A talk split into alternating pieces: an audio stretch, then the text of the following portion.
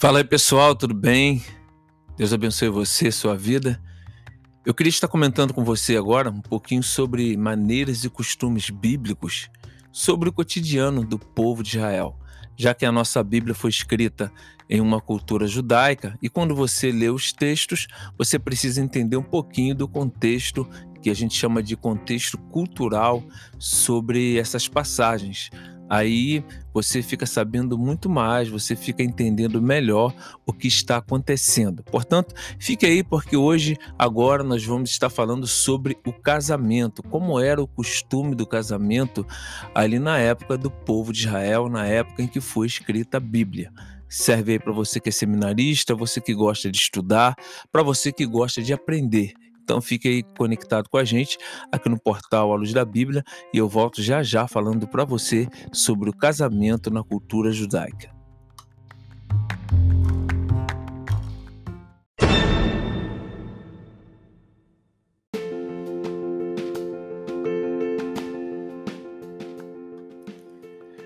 Olha, como você já sabe, o primeiro casamento foi realizado por Deus. O casamento a família é uma instituição divina. Ela vem até antes mesmo da igreja, antes do Estado, antes de tudo. E, como sempre, nós sabemos que Deus sempre preza pelo casamento, sempre preza pela, pela fidelidade no casamento. Então, por isso que eu vou falar um pouquinho aqui sobre essa cultura, lembrando a você que o próprio Jesus realizou seu primeiro milagre em uma festa de casamento ali em Caná da Galileia, suprindo uma importante necessidade naquele dia de festa. Qual era a necessidade? A necessidade ali era a falta de vinho. E Jesus também usou muito em suas parábolas histórias relacionadas a esse tema. Você pode até conferir em Mateus capítulo 25, do 1 ao 13. E é possível perceber a importância do assunto na Bíblia, no seu uso simbólico, porque no Antigo Testamento Israel era comparado a uma esposa. Você pode conferir em Jeremias capítulo 31, versículo 32, Isaías 54, Isaías 62, versículos 4 e 5. E a infidelidade do povo com Deus é chamada de adultério. Você encontra em Osés, capítulo 3, versículo 1, Ezequiel, capítulo 16, versículo 32, Ezequiel, capítulo 23, versículo 37, e também Jeremias, capítulo 3, versículo 8.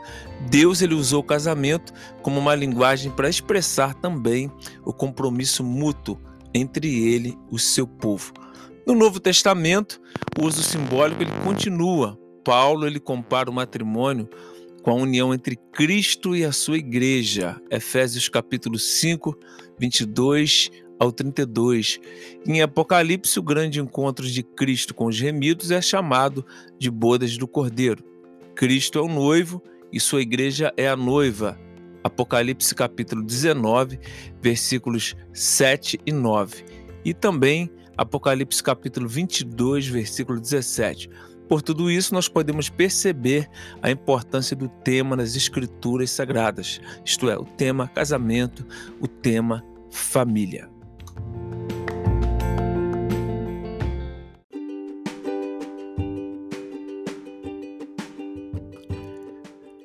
Olha, o primeiro ponto que você precisa entender era como era feita a escolha do cônjuge. Nos tempos bíblicos, raramente uma jovem escolhia a pessoa com quem ela iria se casar.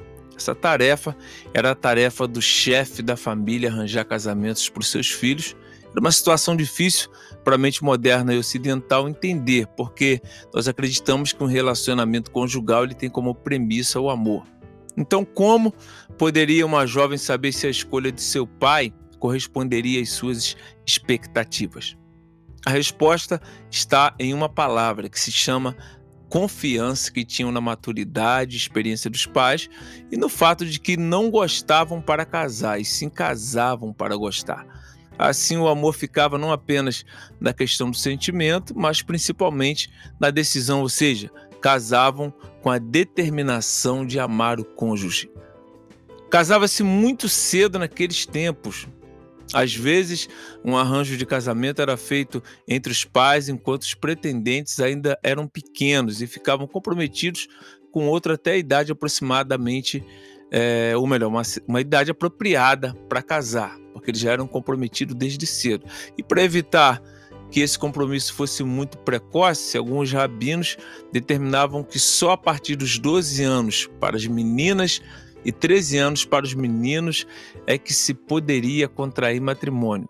Outro rabino estipulou 18 anos para o noivo e ainda outro achava que era um absurdo um homem estar solteiro aos 20 anos de idade. Está vendo aí a diferença da nossa cultura? Mas essa regra não era rigorosamente seguida. Isaac, por exemplo, se casou aos 40 anos de idade. Esse Isaac que eu estou falando é o filho de Jacó, que era filho de Abraão.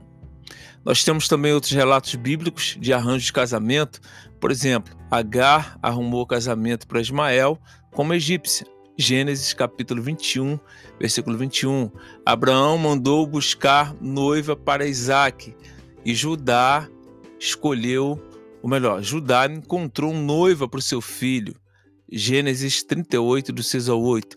Todavia, claro, existem situações em que os jovens eram consultados sobre o pedido ou escolha. Perguntaram a Rebeca: Irás tu com este varão? Gênesis 24, 58.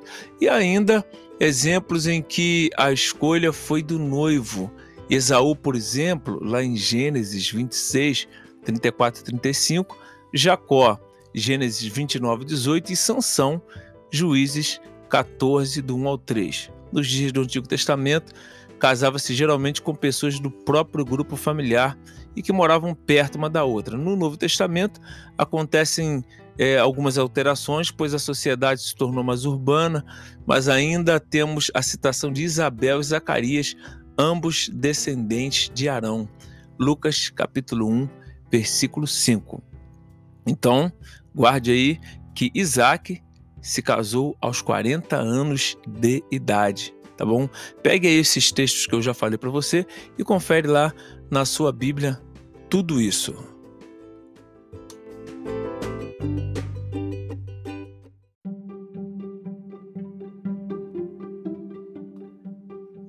Agora nós vamos falar sobre o noivado. O noivado, ele era um importante momento rumo ao matrimônio depois de escolhido cônjuge, aí vinha o noivado. Esse podia ser marcado com uma cerimônia ou um banquete, com troca de presente, inaugurando ali aquela etapa que geralmente durava um ano para os solteiros e três meses para as viúvas, já que essas também podiam se casar. Durante esse período, os, novos, os noivos poderiam se conhecer melhor, mas não podiam coabitar, ou seja, não podiam morar juntos e terem relações sexuais. Era durante o noivado que se faziam conversações sobre o dote e a festa de casamento. Compromisso de noivado, ele tinha implicações legais semelhantes à do casamento. A noiva infiel era julgada como adúltera e nesse caso a pena seria a morte por apedrejamento. Olha só, imagina se fosse hoje, hein? Se o noivado se desfizesse, o noivo teria que dar para a sua noiva uma carta de divórcio. Um jovem comprometido não deveria ir para a guerra para não acontecer de morrer lá, mas de alguma outra fatalidade tirasse a vida de um dos noivos, o que ficasse vivo era considerado viúvo ainda ali no noivado. Era nessa fase do compromisso que se encontravam Maria e José quando o anjo visitou Maria, né? E lhe deu a notícia da gravidez. Está então agora inteirado aí da situação de José, era noivo com Maria, e José ele sabia dos direitos legais que ele teria como noivo, mas sabia também dos terríveis constrangimentos que Maria e sua família passariam, e por isso ele decidiu fugir e abandoná-la, e assim ele teria feito se não fosse a intervenção divina. Agora eu quero continuar aqui falando ainda sobre o dote. O dote era o seguinte: o povo de Israel usava o pagamento do dote como uma prática vinculada ao casamento. Tratava-se de uma quantia que o noivo ou a sua família pagava ao pai da noiva, e isso não significava que o pai estava vendendo a filha, mas atribuindo-lhe valor. O dote ou morrar tem seus fundamentos na lei mosaica. Você pode dar uma conferida em Êxodo capítulo 22, versículo 16 e 17, Deuteronômio capítulo 22, versículos 28 e 29, chamado ali de preço da noiva. O preço do dote era combinado durante o noivado, de acordo com Gênesis 34, 12. O pai estipulava o que queria receber. No caso da obrigatoriedade de pagar o dote, por causa de uma situação específica, o preço era de 50 ciclos de prata. Se uma moça fosse seduzida e não tivesse um compromisso de casamento, o homem que a seduziu deveria pagar o dote e casar-se com ela. Se, porém, o pai da moça não quisesse o casamento, ainda assim teria o direito de receber daquele que seduziu sua filha o valor estipulado pela lei. Imagina se isso acontecesse hoje, hein? Rapaz, olha, nem sempre o pagamento foi feito em dinheiro. Jacó ele trabalhou sete anos por Raquel encontra-se em Gênesis capítulo 29, 18, e Saul exigiu de Davi 100 prepúcios de filisteus pelo dote da sua filha Mical. 1 de Samuel, capítulo 18, versículo 25. Além do dote, havia a prática de troca de presentes. O noivo dava presentes à noiva, Gênesis 24, 53, e o pai da noiva dava um presente aos noivos. 1 Reis 9,16. Não há referências no Novo Testamento sobre essas práticas, ok? Olha, eu volto daqui a pouquinho, fica aí. Uma breve pausa e eu volto já já. Fique nesse mesmo episódio aí que eu já volto.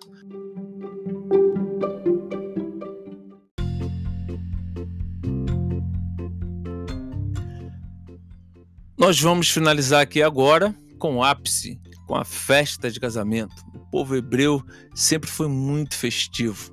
Eles faziam celebrações por muitos motivos, como, por exemplo, por uma criança que desmamou, ou por uma mulher que achou um bem que estava perdido. Existiam as festas religiosas e também as festas familiares. Destas, a mais importante era a festa de casamento ou bodas de casamento.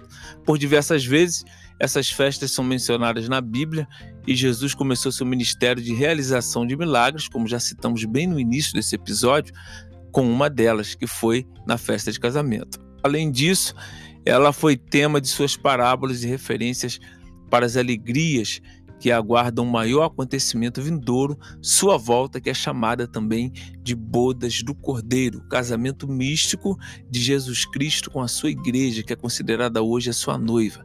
Geralmente as festas de casamento, elas aconteciam no outono, gente. Já havia passado a correria da colheita e o tempo era apropriado para juntamentos. Os convites eram feitos por um servo, no caso de famílias mais abastadas, por exemplo, você pode conferir em Mateus capítulo 22, versículo 3, e eram convidados todos os parentes e amigos dos noivos, os de perto e de longe também. Nos preparativos, alguém ficava com a responsabilidade de organizar tudo e este era chamado, chamado de mestre-sala. Está lembrado lá do mestre-sala da, das bodas de Caná? Então, ele era o mestre-sala ou também conhecido como encarregado da festa. Havia ali uma abundância de comida, carnes especiais, muito vinho do bom mesmo, e o suprimento deveria ser suficiente para toda a festa, que normalmente durava uma semana ou mais. E a falta de provisões seria a razão para grande constrangimento. Por isso que Jesus transformou a água em vinho ali em bodas, nas bodas de Caná muito tempo eles se gastavam né, no, nos preparativos das festas para a festa, é, digamos assim, um pressupondo a partir da parábola de Mateus 22, dá uma lida nessa parábola. E é possível que o pai do noivo providenciasse as roupas festivas para os convidados. Baseado aí nessa parábola. Na véspera do casamento, o noivo, acompanhado de um amigo e outros companheiros, saía numa procissão rumo à casa da noiva para buscá-la.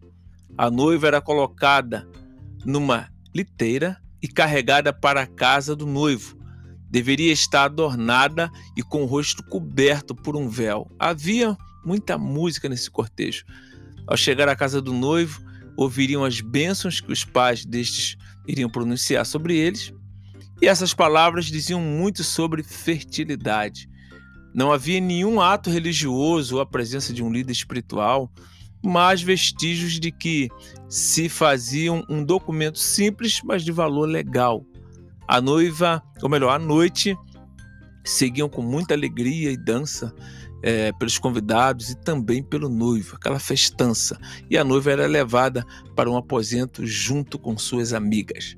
O dia seguinte se passava com jogos e música, homens numa parte, mulheres na outra, e no fim da tarde, presentes eram entregues e a noiva toda adornada com joias. Cantares de Salomão, capítulo 3, versículo 11, Isaías, capítulo 61, versículo 10, fala um pouquinho sobre isso. Era levada para debaixo de um todo, e esse era o momento em que o noivo chegava adornado com diadema. Isaías, capítulo 61, versículo 10, você vai encontrar isso. Esse momento era muito especial e deveria ser iluminado com as lamparinas que as amigas da noiva traziam. Mateus 25, está lembrado aí daquelas bodas, da, da, daquelas virgens, né? Das cinco loucas e das cinco prudentes. Mateus capítulo 25. Então, fala um pouquinho aí sobre essa cultura judaica do casamento. Então, ali elas pronunciavam-se palavras de devoção, como as do livro de Cantares, sementes eram jogadas e a festa recomeçava com todos juntos, homens e mulheres. Os noivos se retiravam para um aposento, que era chamado de câmara nupcial, especialmente preparado para eles para a consumação do casamento. A prática do ato sexual era o que realmente selava a união. O lençol, o lençol sujo de sangue era a prova de que a noiva era virgem e deveria ser guardado para ser apresentado aos juízes caso um dia fossem levantadas dúvidas sobre a virgindade da moça. Deuteronômio, capítulo 22, estava na lei. Algum tempo depois, os dois voltavam para a festa para juntos dos convidados. Bem diferente da nossa concepção aqui ocidental, não é? Obviamente havia, claro, variações nessa cerimônia por causa das diferentes regiões e das condições financeiras também de cada família. Mas qualquer que fosse o lugar ou o estilo da festa, sempre era marcada por muita alegria e muita celebração. Quero ainda falar, para terminar agora de vez, sobre os, os tipos de casamento nós vamos encontrar, por exemplo, nas narrativas bíblicas, nós encontramos os diferentes tipos de casamento, tipo monogâmico, poligâmico, levirato, misto e endogâmico. Casamento monogâmico trata-se de um casamento no qual só existe um homem e uma mulher. Este foi o estabelecido por Deus, o original. Deixará o varão seu pai e sua mãe unir-se-á a sua mulher e não as suas mulheres, não é? O casamento poligâmico é aquele em que um dos cônjuges casa-se com mais de uma pessoa. Nos exemplos bíblicos, acontece de um homem casar com mais de uma mulher. O levirato era um procedimento devidamente regulamentado por Moisés, Deuteronômio 25, do 5 ao 10, que obrigava um homem a casar-se com uma viúva de seu irmão. Então, quando é, morria a viúva do irmão, o homem era obrigado a casar-se com ela, tá bom? Dá uma lida lá em Deuteronômio 25, do 5 ao 10. Os detalhes dessa união eram que os irmãos em questão deveriam viver juntos e que a viúva não tivesse filhos. O propósito dessa lei era preservar a descendência ao irmão falecido por meio da geração de um filho que não pertencia ao cunhado, mas ao irmão morto. Levítico 18, 16 proibia relações sexuais entre cunhados, mas essa era uma concessão, algo à parte. Caso não houvesse irmão, um parente próximo poderia tomar o seu lugar. Todavia, essa era uma obrigação do qual se poderia esquivar, como fez um parente próximo de Ruth. Confira lá em Ruth, capítulo 4, versículo 1 ao 7. E nesse caso, sua recusa em cumprir essa obrigação deveria tornar-se pública numa situação humilhante. O levirato era prática anterior ao código mosaico, como no exemplo de Judá e Tamar. Há registros arqueológicos de que outros povos já o praticavam, tá bom? Então guarda bem isso, olha. O levirato era prática anterior ao código mosaico, como por exemplo de Judá e Tamar, registros arqueológicos de que outros povos se praticavam. E o casamento misto trata-se de casamentos com pessoas de outras culturas. Casamento endogâmico, casamento entre pessoas de um mesmo povo. Agora, para nós refletirmos e terminarmos aqui, o casamento é uma instituição divina, amplamente discutida dentro das Escrituras. Tanto no Antigo como no Novo Testamento você vai ver sobre casamento. Quais seriam os resultados da falência dessa instituição? Quais argumentos a igreja deve usar para se posicionar contra a união homossexual, ao divórcio frequentemente e à liberação sexual? Pense nisso Pense nisso porque o casamento é uma instituição sagrada, é uma instituição de Deus, é uma instituição que deve permanecer porque ela vem antes de tudo. Lá no Éden, Deus casou Adão e Eva e daquela forma deve se permanecer por toda a vida enquanto ambos viverem. Deus abençoe você. Sou ele Maurício Batista aqui do portal A Luz da Bíblia. Obrigado por você nos ouvir.